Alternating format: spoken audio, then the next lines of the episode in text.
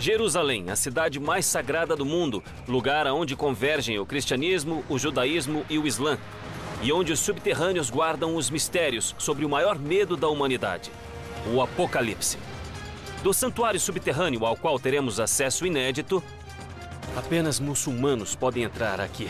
Ao local de onde um profeta ascendeu ao céu, aos textos de um culto apocalíptico secreto escondido nessas cavernas do deserto. Eles fizeram um manual de guerra para a grande guerra deles. A revelação de uma surpreendente descoberta: a cidade subterrânea secreta. Seria a última fortaleza dos Cavaleiros Templários? Se estivesse cercado, seria uma operação militar. Aos túneis perdidos desta montanha remota.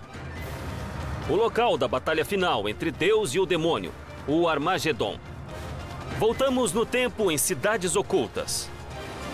O Apocalipse Subterrâneo.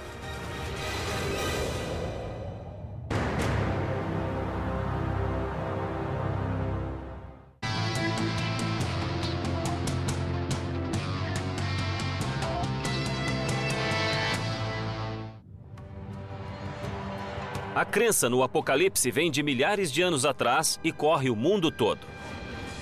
Desde a Mesopotâmia antiga, profetas falam de um fim violento e fantástico. A natureza destruindo a terra e a humanidade. Mas para muitos, estes são apenas os sinais da batalha final. Muitos acreditam que a instabilidade no Oriente Médio, a luta armada entre o Ocidente e o Oriente pelo controle de Jerusalém, é a batalha final prevista nas profecias. Catástrofes recentes, como os tsunamis na Indonésia, terremotos e mudanças climáticas extremas, são vistas como sinais do Armagedon.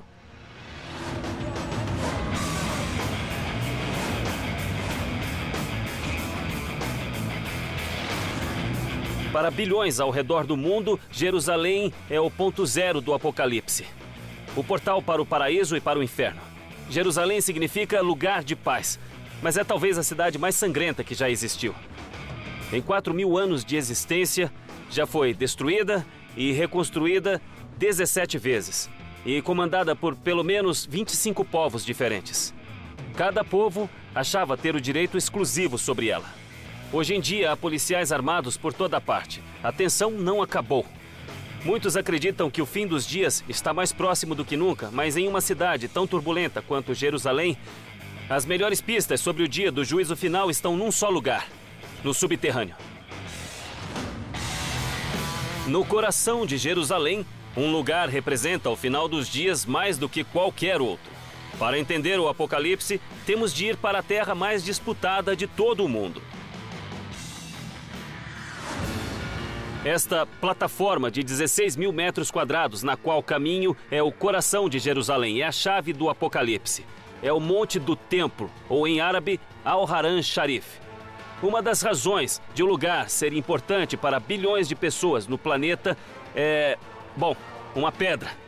Ela fica dentro deste belo e bem guardado prédio. É o local onde, de acordo com os muçulmanos, Maomé ascendeu ao paraíso. Para judeus e cristãos, também é o lugar onde Abraão sobreviveu ao teste de fé com Deus. Para as três religiões, aqui é o ponto zero. Filósofos judeus acreditam que a pedra lá dentro mantém o mundo de pé, que o mundo foi criado daquela pedra e, se for movida, será o caos. A cúpula da rocha é o prédio islâmico mais antigo do mundo, datado do ano 691. Mas, de acordo com a lenda, os grandes templos judaicos ficavam naquele mesmo local. A disputa pelo direito sobre a rocha ainda é motivo de debates acalorados. Hoje ela está sob a autoridade do Conselho Supremo Muçulmano, mas obtivemos uma rara permissão para entrar. Somos uma das poucas equipes de televisão não muçulmanas a entrar no local.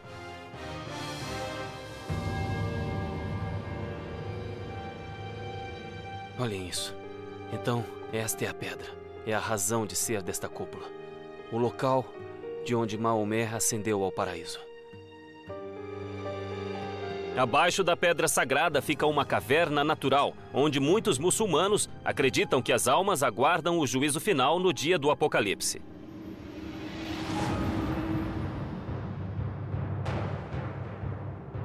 Apenas muçulmanos podem entrar neste lugar. É uma oportunidade para entrar debaixo da rocha. Esta é a caverna do profeta Maomé. É um dos locais mais sagrados de todo o Islã. De acordo com a tradição judaica, a rocha acima foi a primeira parte da terra criada por Deus.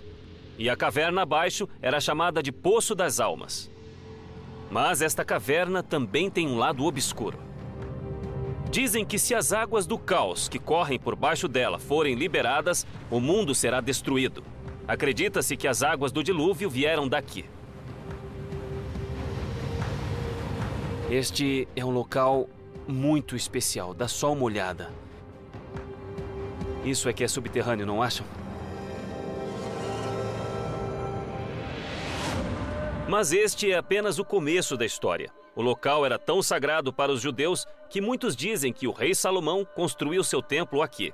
A construção e a engenharia foram tão avançadas que ele passou a representar o reino de Deus na terra. Construído há quase 3 mil anos, o Templo de Salomão foi a glória do povo judeu. Para eles, era o palácio de Deus na terra. Com 27 metros de largura e 55 de comprimento, ocupava uma área de 148 mil metros quadrados, no mesmo local onde hoje se encontra a Cúpula da Rocha. O rei Salomão construiu o templo para durar até o fim dos tempos, para que guardasse o maior tesouro do mundo, a Arca da Aliança. O baú sagrado que guardaria as placas originais com os Dez Mandamentos, a palavra de Deus. As paredes gigantescas tinham de ser feitas da rocha mais dura que houvesse.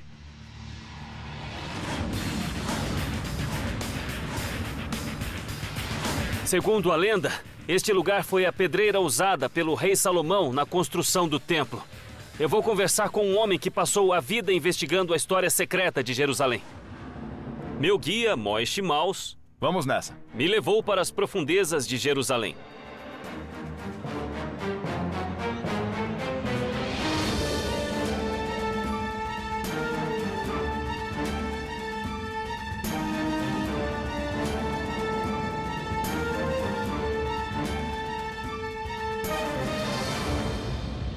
Ah, olha só isso. Demais. É enorme. É mesmo. Tem 9 mil metros quadrados. É a maior caverna artificial do país. Você acaba de sair da rua movimentada e entra nesta caverna enorme no meio da cidade. Estamos a que profundidade? 40 ou 50 metros. A mais de 30 metros do nível da rua. Isso, mais de 30 metros. No ponto mais distante, esta pedreira chega a 300 metros de profundidade. É um vasto sistema de túneis e cavernas que se espalha por debaixo do centro de Jerusalém, sob lojas, casas e ruas movimentadas. O fato de a cidade moderna jamais ter afundado sobre esta vasta caverna é uma prova da força da rocha. Os engenheiros judeus contavam com isso ao construir seu único templo para Deus. Há três mil anos, as enormes pedras retiradas daqui podem muito bem ter sido usadas na construção do Templo de Salomão. Então, isso aqui é. Como pode ver, É, dá pra ver o isso corte. são marcas. Nós estamos vendo onde os blocos do templo foram retirados. Isso. Dizem que 70 mil homens trabalharam aqui, retirando várias toneladas de pedra para construir o Templo de Salomão. Mas em 586 a.C., quase 400 anos após a construção, o templo foi destruído na invasão dos babilônios. O rei Zedequias da Judéia tentou escapar de Jerusalém por estes túneis. Eles acreditavam que de alguma maneira havia uma passagem secreta que ia até Jericó. Mas Zedequias não conseguiu escapar.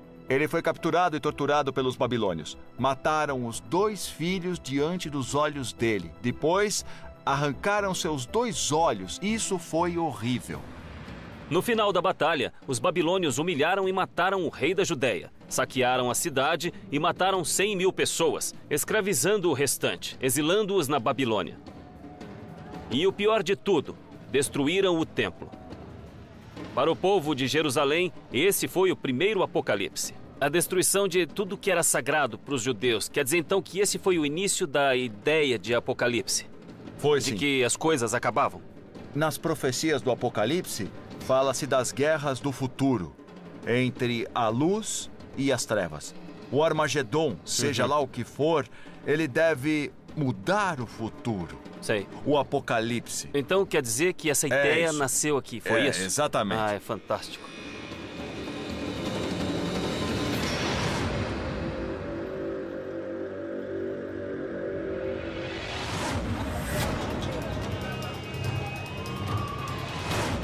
A seguir, em cavernas desertas, criptografias de uma seita secreta revelam uma profecia apocalíptica. Eles fizeram um manual de guerra, a grande guerra deles. E mais adiante, Tome cuidado. nossas câmeras estão ligadas enquanto o esconderijo dos Cavaleiros Templários é revelado. Dá pra ver bem ali. Por milhares de anos, os templos judaicos foram construídos de forma que se rezasse na direção do Muro das Lamentações, em Jerusalém.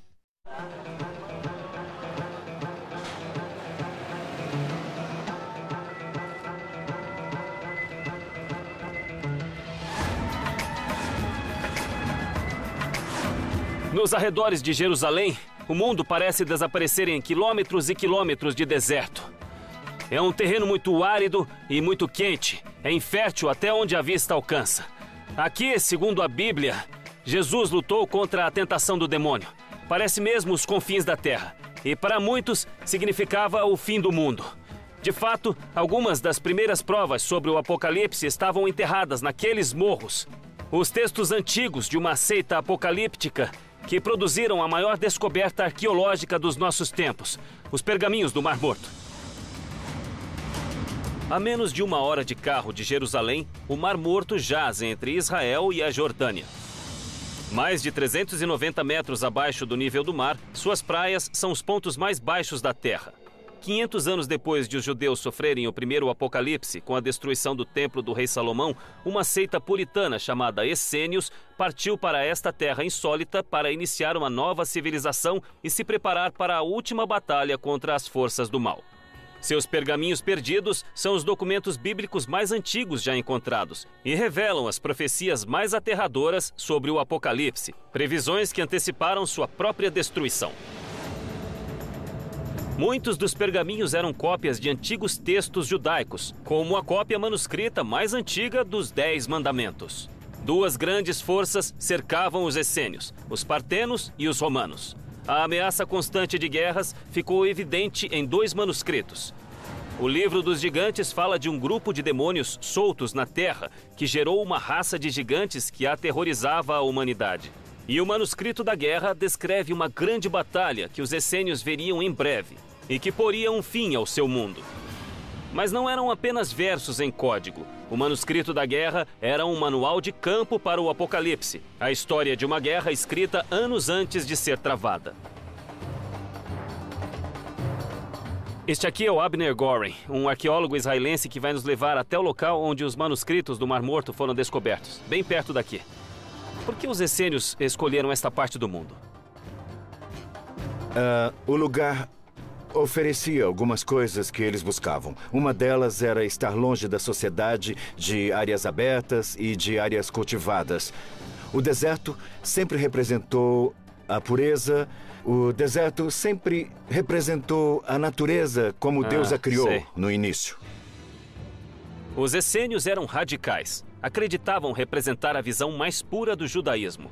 Achavam que os judeus de Jerusalém haviam sido corrompidos pela decadência do Império Romano, que dominava a região com punho de ferro. No século I, os essênios se mudaram para cá e construíram a primeira cidadela chamada Qumran. Aqui se defenderiam contra os poderes do mal e sairiam vitoriosos na batalha final, o Apocalipse. Vivendo em sua fortaleza isolada, os essênios escreveram cerca de 900 rolos de pergaminhos ao longo de 200 anos. O local remoto e seco ajudou a preservá-los por dois mil anos. Quando foram encontrados, reescreveram a história.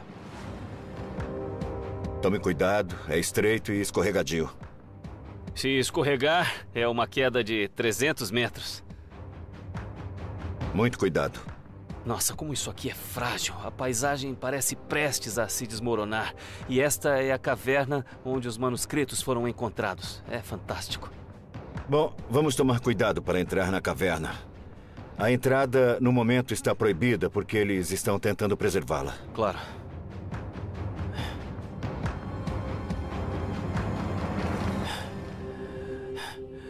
Vocês precisam entender que é um privilégio estar aqui. Vejam como as cavernas são frágeis. Estão se esfarelando. Daqui a pouquíssimo tempo, essas cavernas desaparecerão. Nós seremos a última geração a explorá-las.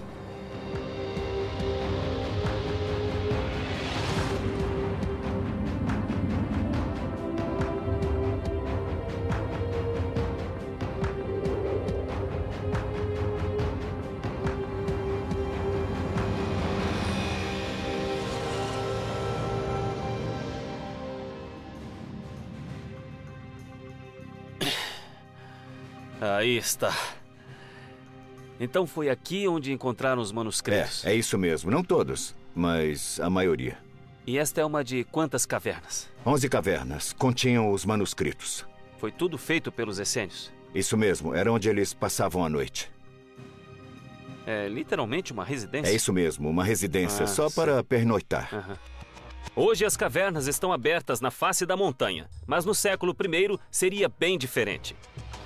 Há dois mil anos, estes cânions e penhascos continham uma rede de trilhas e cavernas, o lugar perfeito para aguardar a batalha iminente e para esconder os manuscritos sagrados.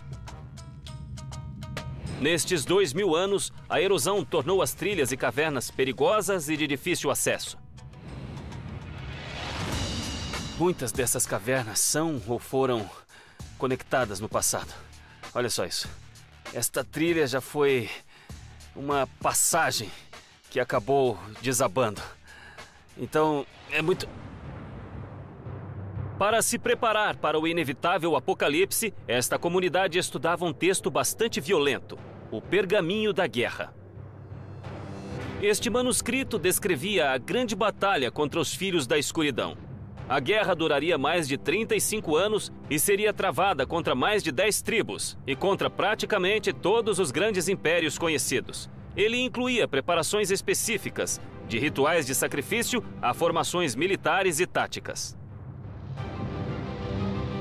Eles fizeram um manual de guerra para a grande guerra deles. Como organizar o exército, como lutar, armaduras e coisas, Coisas assim. específicas sobre regimentos e como aham. montar um exército. Tudo foi escrito em pergaminhos e foi encontrado nestas É, cavernas. Isso mesmo. No ano 68, depois de séculos de preparação, os essênios finalmente travaram a batalha prevista no pergaminho. Por toda a Judéia, os judeus se revoltaram contra a opressão romana e os essênios se juntaram a eles quando o exército romano atacou Qumran. O apocalipse estava próximo, mas antes da batalha mortal, eles fizeram algo que mudaria o mundo para sempre. Quando os romanos chegaram e destruíram tudo, eles esconderam o que havia de mais valioso, que eram os manuscritos. É mesmo? É. E certamente foram escondidos em vasos feitos especialmente para eles. Por quase dois mil anos, os manuscritos permaneceram escondidos nestas cavernas, esquecidos pelo mundo. Até que um dia, em 1947, um jovem pastor encontrou a caverna e fez a maior descoberta arqueológica do nosso tempo. Quando os especialistas investigaram, mais manuscritos foram encontrados em cavernas vizinhas. Aqui estamos. Demais. Esta é outra grande caverna onde 31 pergaminhos foram encontrados. É?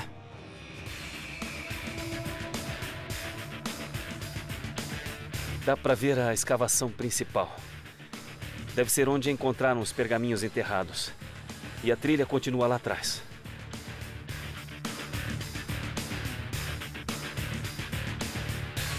Imagine estar sendo atacado. Os essênios trazem os manuscritos para esconder nestas câmaras. Eles têm a expectativa de poder voltar para apanhá-los. Mas não voltam, eles perdem a batalha. São destroçados pelos romanos. E, como resultado, os pergaminhos permanecem escondidos por dois mil anos. Os essênios morrem. E os pergaminhos continuam no subterrâneo, dentro destas cavernas. E com eles, a visão do apocalipse.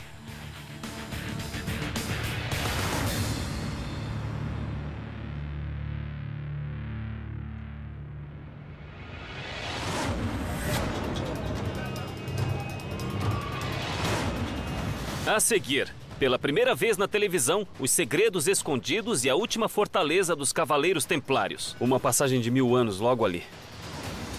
E ainda, o subterrâneo da batalha final, o Armagedon.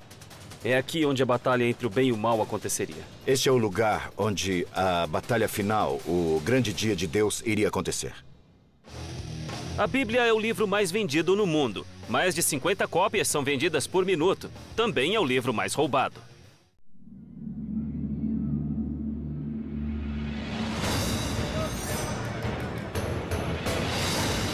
Estou cerca de três horas ao norte de Jerusalém, numa das cidades mais antigas do mundo, Aco.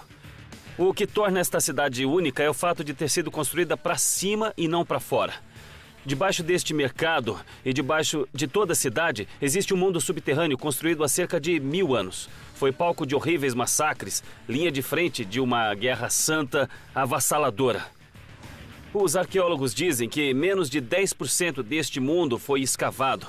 Mas o que já foi encontrado pode guardar segredos dos Cavaleiros Templários, das Grandes Cruzadas e do porquê deste lugar ter quase chegado ao fim. No século XI, cavaleiros cristãos de toda a Europa juraram aniquilar os muçulmanos, considerados infiéis, e os expulsaram da Sagrada Jerusalém. Para os dois lados, não era apenas uma guerra de poder, era uma guerra sagrada a batalha final entre as forças do bem e do mal.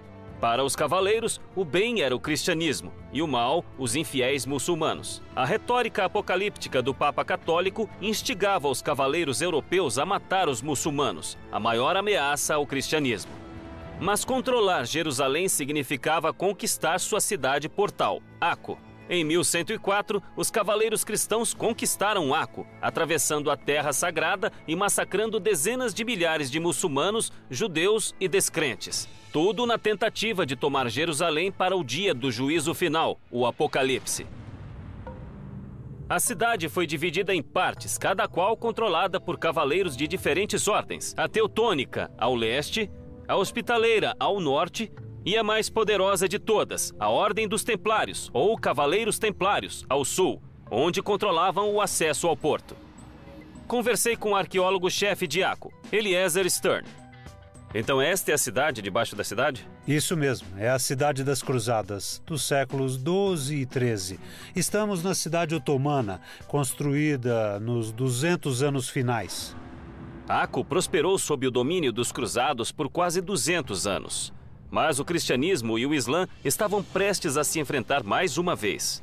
E a cidade das Cruzadas se perderia para sempre. Até agora.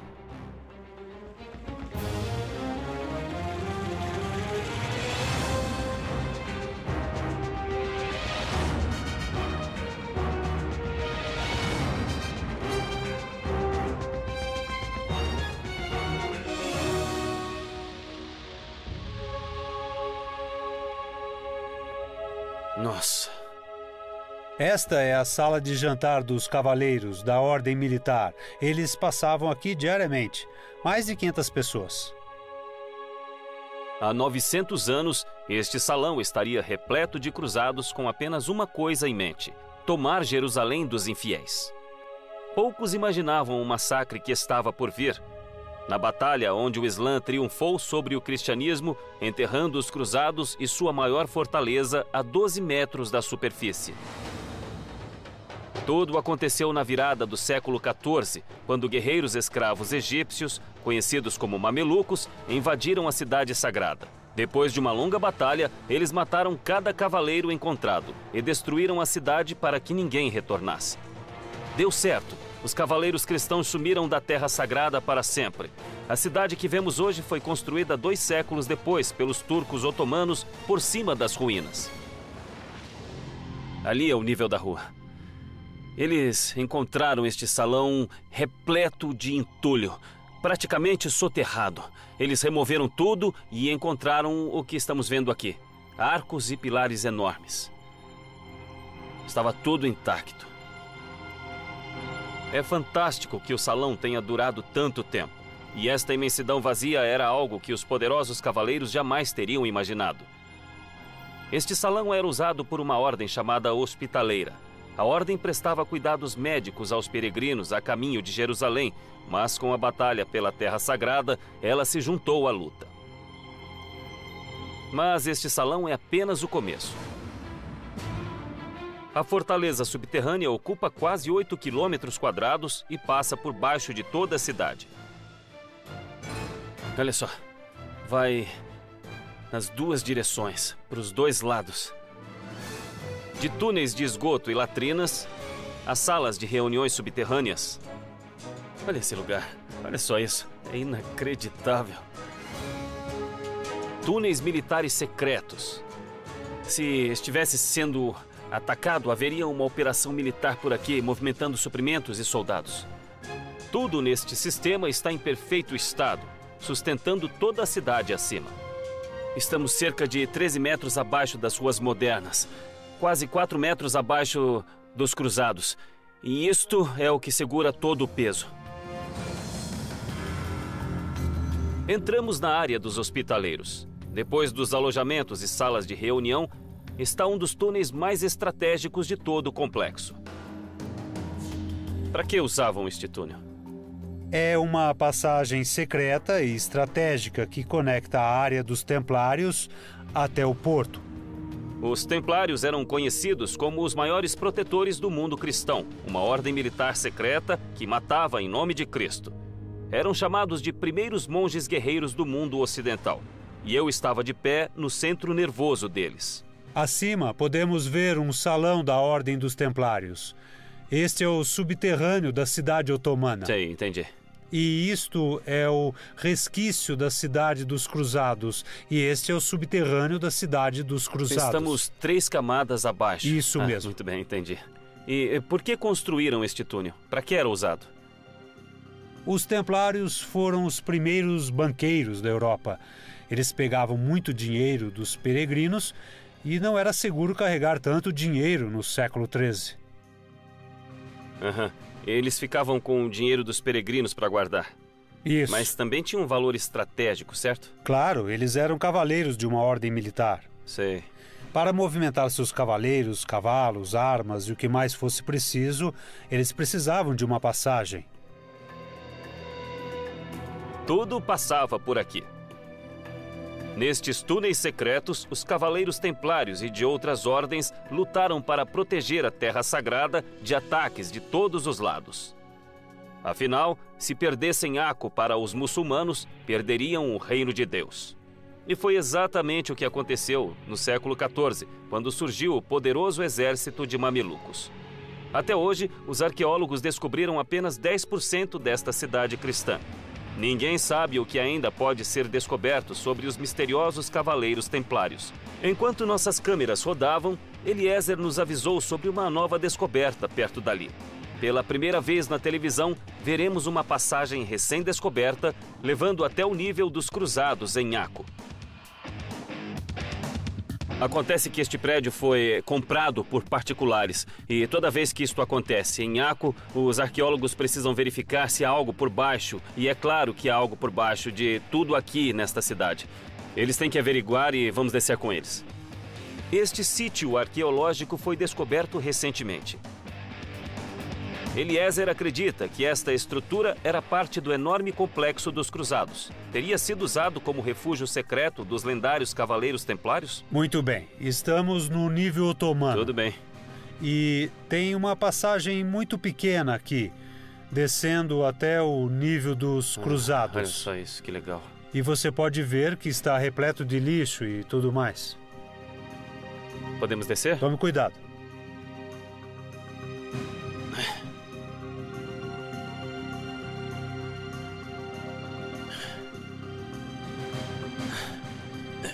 Que legal. Cuidado, hein? Tem muito Uau. lixo aí. O lugar estava perdido há quase 900 anos. É uma grande descoberta. E aqui começa a grande caça ao tesouro. Nós estamos 3 metros acima do nível do piso da sala. Só dá para ver o topo da entrada. Vamos dar uma olhada. Só quero ver se a gente consegue dar uma olhada. A estrutura atrás desta pequena abertura foi abandonada há quase mil anos. Estas pedras eram tudo o que nos separava de um túnel do tempo construído nos dias mais sangrentos da história. Viu? Tem outra sala ali atrás. É, dá pra ver a outra sala. Tá legal, agora é pra valer. Está bem. Está se sentindo como Indiana Jones? É o próprio. Muito bem. Vamos parar por aqui. Pode acontecer um acidente, uma pedra pode se soltar. Não vou poder entrar? Não, não, é perigoso demais. Mover uma pedra pode causar o desmoronamento da cidade acima sobre o que está por baixo. Eliezer e as autoridades não permitiram nossa entrada enquanto a área não estivesse segura. Mas este breve vislumbre do passado, apenas mais um dos segredos de Aco, ainda permanece enterrado no subterrâneo. Ainda há de 3 a 4 metros abaixo de nós e uma outra sala, uma outra passagem. A cidade toda é assim. Uma passagem de mil anos bem aqui. Se conseguirmos passar, salões como este podem ser a única esperança de descobrir os mistérios do Armagedon que aconteceu aqui quando o Islã acabou com o reinado cristão na Terra Sagrada, enterrando-o para sempre.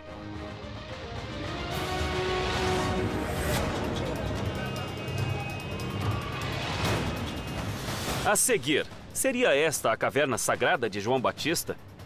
Talvez você esteja colocando o pé onde João Batista colocou o dele. Ah, E mais adiante, o mundo subterrâneo do Armagedon, A montanha de Megido, Armagedon. bem acima das É, nossas onde cabeças. estamos. É bem aqui? É onde estamos. É, fantástico. Sexta-feira 13 é dia de azar porque nesse dia, em outubro de 1307, milhares de templários foram torturados e executados.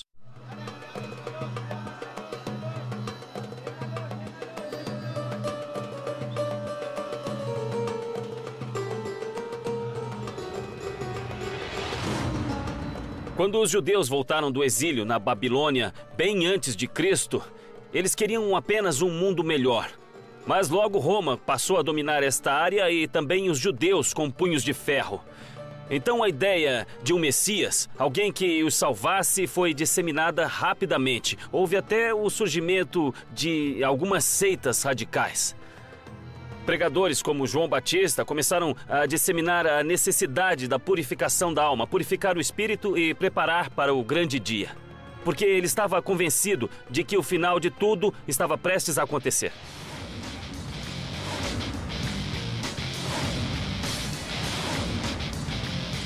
Eu conversei com o arqueólogo Shimon Gibson na igreja de São João Batista, na cidade de Enkaren, a terra natal de um lendário pregador. Em março de 2000, Shimon descobriu uma caverna que acredita ter sido usada em rituais de batismo por João Batista. O pregador foi contemporâneo e talvez até parente de Jesus Cristo. Pode ser um dos únicos artefatos deixados por essa figura-chave do Novo Testamento e uma das maiores descobertas da nossa era. Mas ela é polêmica e muito debatida por estudiosos. Shimon acredita que a caverna guarda um segredo do ritual de batismo de João Batista e do dia do juízo final.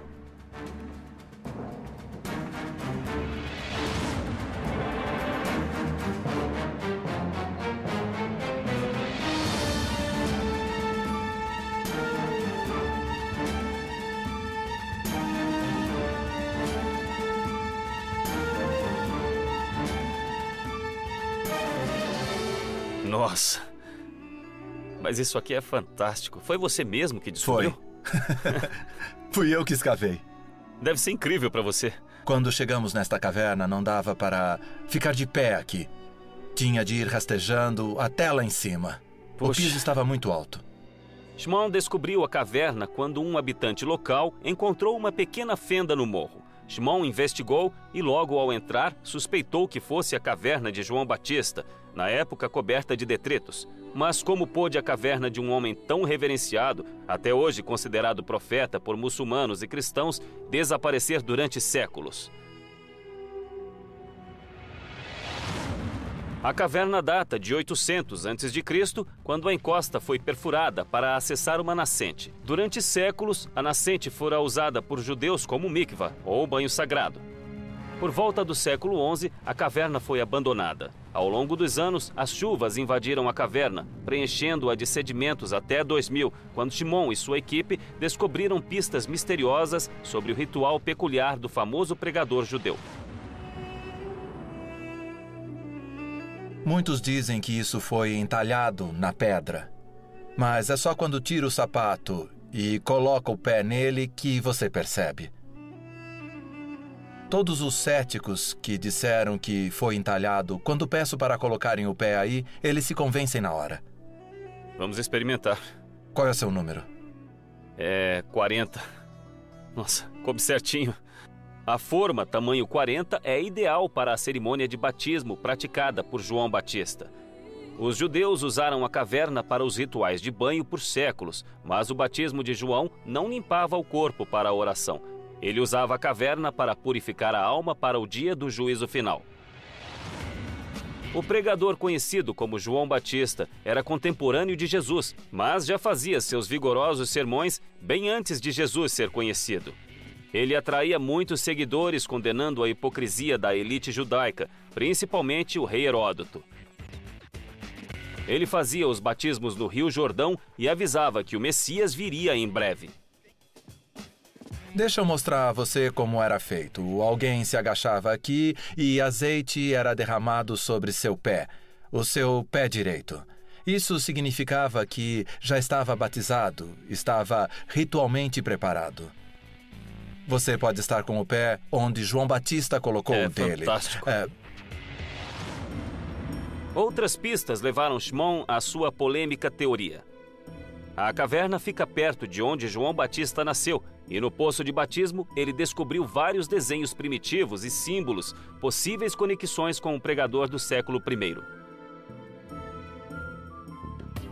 vem aqui em cima. É um pouco escorregadio, mas Eu posso subir aqui sem problemas? pode. Ah, dá pra ver a figura completa. Este é o João Isso Batista. mesmo. O importante é que está usando esta vestimenta de pelos. Sabemos pelo Evangelho que ele usava roupas feitas de pelo de camelo. Na parede oposta, outros símbolos associados a João Batista foram encontrados, incluindo seu cajado e três cruzes, entalhadas ao longo dos séculos. Timon acredita que mil anos depois da morte de João, cristãos vieram aqui para honrá-lo, deixando estes desenhos rupestres. Se é do tempo de João Batista, é do tempo de Jesus. É possível dizer se Jesus já esteve aqui? Está no Evangelho. Jesus já supervisionou batismos. Por que não numa caverna associada aos rituais de João Batista? Talvez um dia encontrem alguma prova. De acordo com o Evangelho, João batizou Jesus e imediatamente o reconheceu como o Filho de Deus. João tinha certeza de que o novo mundo havia chegado. A ideia é ser batizado para se preparar para a chegada do para a chegada do Messias Sei. que virá antes do Ah, tá. final dos tempos. Mas, logo após batizar Jesus, João foi preso por condenar Heródoto. Meses depois, teve a cabeça decepada em público. João Batista não chegou a ver cumprida sua profecia sobre a vinda do Messias.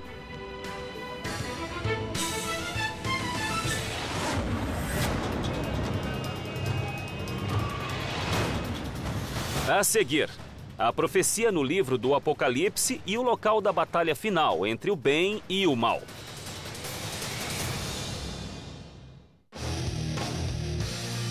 A palavra cruzada significa a guerra da cruz.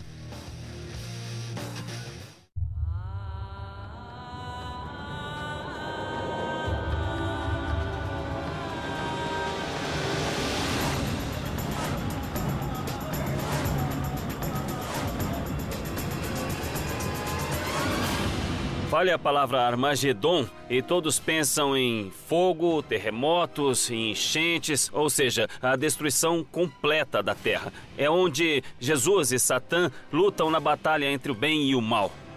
Mas não é apenas uma visão fantasiosa, é um lugar real, chamado Megido. Localizada a 110 quilômetros de Jerusalém, com vista para o Vale de Jezreel, Megido lembra pouco a cidade-estado que já foi. Debaixo deste morro estão 26 camadas de cidades antigas. resultado de 4 mil anos de desastres naturais e batalhas sangrentas que inspiraram um cristão fora da lei a escrever uma profecia aterradora chamada Livro do Apocalipse. Oi, Steve. O guia local, Steve Langford, decifrou o passado violento de Megido e sua terrível conexão com o Armagedon. Há quase quatro milênios, a grande cidade de Canaã dominava uma importante rota de comércio entre o Egito e a Mesopotâmia. Por causa da relevância estratégica, Megido vivia sob ataque, desde 4 mil anos atrás até seu misterioso abandono no século IV a.C. Uma das maiores batalhas aconteceu há cerca de 3.500 anos entre os egípcios e o povo de Canaã. Um pergaminho egípcio que descreve a batalha é o primeiro documento escrito sobre uma batalha na história. O faraó Tutmos III, na primeira batalha da qual temos registro, em 1468 a.C., escreveu que a tomada de Megido vale a tomada de mil cidades. O problema de Megido e de outras cidades era que a nascente não ficava dentro da cidade, ficava no pé da montanha, do lado de fora. Se estivesse sob ataque e o inimigo tivesse acesso à nascente e você não, seria um problema. Claro. Da primeira batalha documentada há 4 mil anos à batalha final do Armagedon, a água foi e sempre será vital para a sobrevivência da cidade. A nascente que abastecia Megido ficava longe da cidade. Se estivesse sob ataque, o exército local poderia ficar sem água. No século 9 a.C., os engenheiros descobriram uma solução um túnel aquático de Megido, uma fantástica obra de engenharia construída com ferramentas de ferro.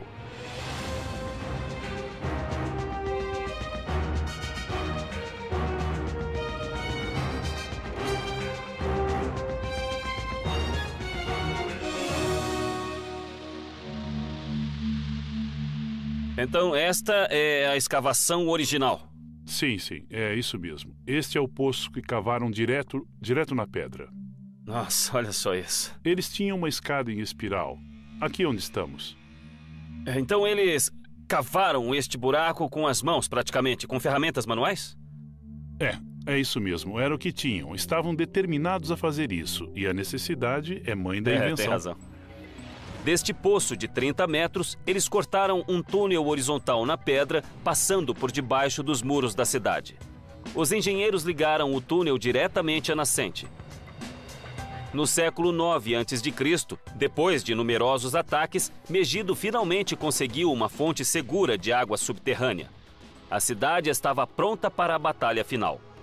Quer dizer então que todas tentaram atacá-la por milhares de anos. É, é isso mesmo. É parte da história. Você pode notar muito bem a semelhança que existe nos sons de Megido e Armagedon.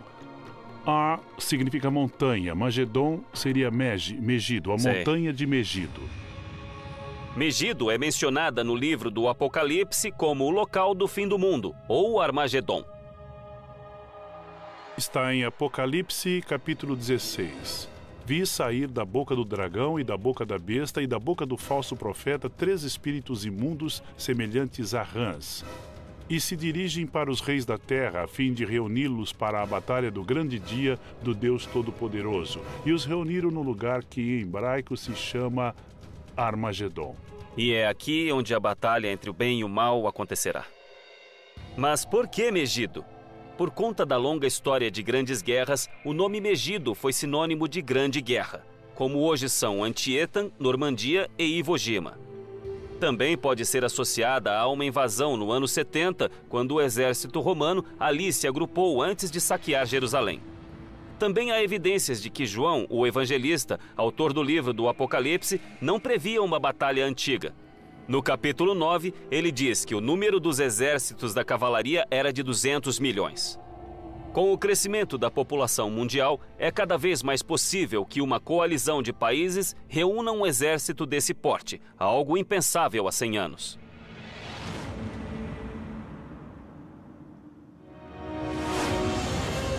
Há milhares de anos, Jerusalém é palco das maiores batalhas do mundo. No subterrâneo da Terra Sagrada, há outros mistérios sobre o juízo final a serem descobertos. Mas a luta entre o Ocidente e o Oriente também está por um fio. Talvez os desastres naturais que sacudiram o planeta sirvam como sinais do fim iminente. muitos aguardam ansiosos pelo dia mais temido desde o início da civilização o Apocalipse.